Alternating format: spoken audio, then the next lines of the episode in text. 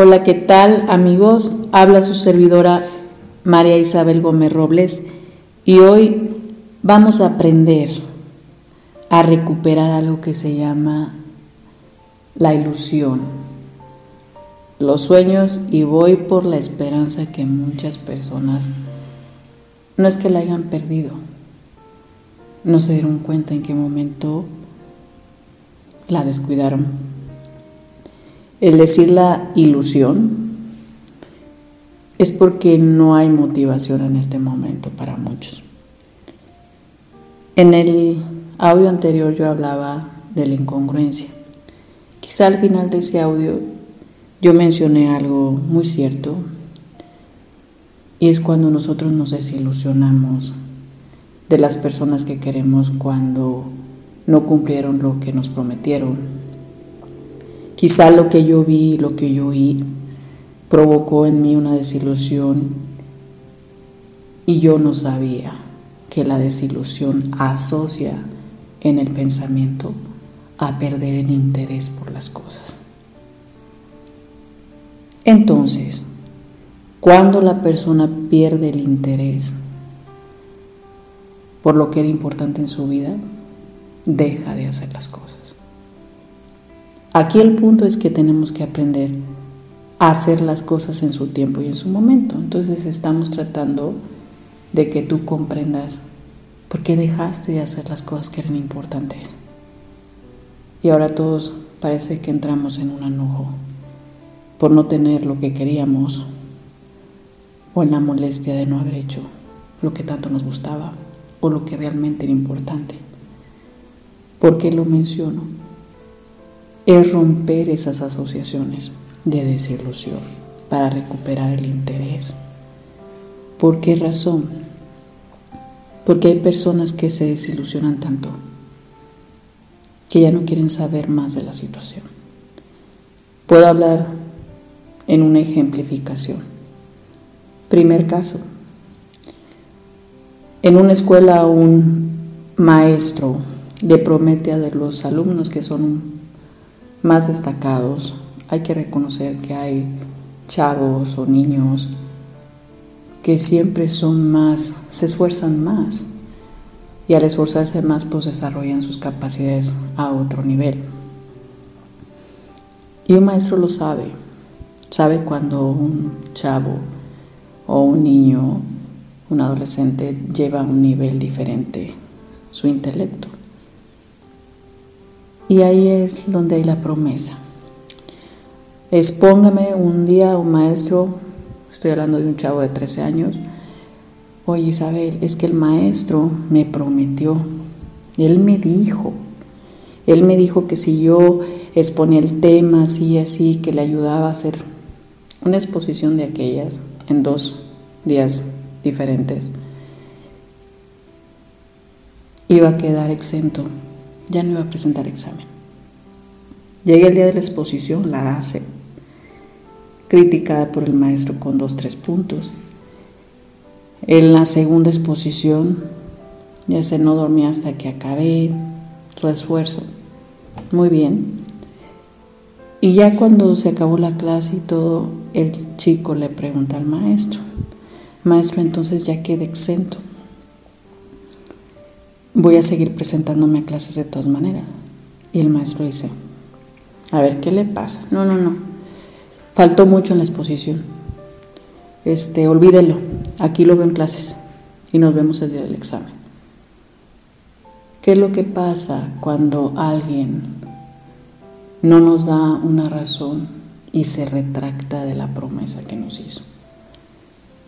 ¿Qué pasa con este chavo? ¿Sabes por qué vino a terapia o a consulta conmigo? Porque no quería regresar a la escuela más, porque no le interesaba, porque en el momento que entra una persona en la desilusión, el cerebro asocia que hay una pérdida de interés y dejó de entrar a las clases y reprobó esa materia. Y llegó el momento que dijo, ya no quiero estudiar Cualquiera que escuchara esta historia diría, ¿a poco esa es la causa por la cual ese muchacho ya no quiere ir a la escuela? Hay muchas razones por las cuales Muchos de nuestros chicos no vuelven a la escuela no por falta de inteligencia. En este caso fue por pérdida de interés, porque hubo una promesa que no se cumplió, porque pareciera que todo el esfuerzo que hizo una persona para alguien no valió o no fue lo suficiente. Y hay que saber reconocer el esfuerzo de cada persona, que es la parte que en un momento puedo mencionarlo. Si me voy en un segundo caso a lo que puede vivir un matrimonio, se separan las personas. Isabel, Dios, no tuvimos hijos y hasta le dan gracias a Dios. En cuatro años no tuvimos hijos, o cinco años, nos separamos, me engañó con otra persona, pero en este momento no me interesa. El punto es que esa persona llegó conmigo diciendo por qué no he podido tener una relación seria, o por qué nadie se fija en mí, o por qué nadie me hace caso. Y ya viendo esa situación en terapia, me di cuenta que no era eso. Ni a los dos minutos ese hombre dijo, la verdad no me interesa tener hijos, no me interesa volverme a casar, no me importa. ¿Y sabes cuál fue mi respuesta? Creo que tengo que separar a la persona que te desilusionó de lo que puede ser tan importante en tu vida y lo maravilloso que puede ser un matrimonio para ti. Lo espectacular que puede ser que tú logres tener tu propia familia. Que veas la sonrisa de tus hijos y el saber que alguien estará ahí esperándote todos los días. ¿En qué momento esa persona en la desilusión que le provocó el actuar de una persona propició que perdiera el interés por las cosas importantes que es tener una buena relación, tener un buen matrimonio, tener una familia. ¿En qué momento tú, si me lo permites decir, te desilusionaste y no te diste cuenta cuando perdiste el interés o no te importó lo que sucediera o lo que pasara con las cosas que eran importantes en tu vida.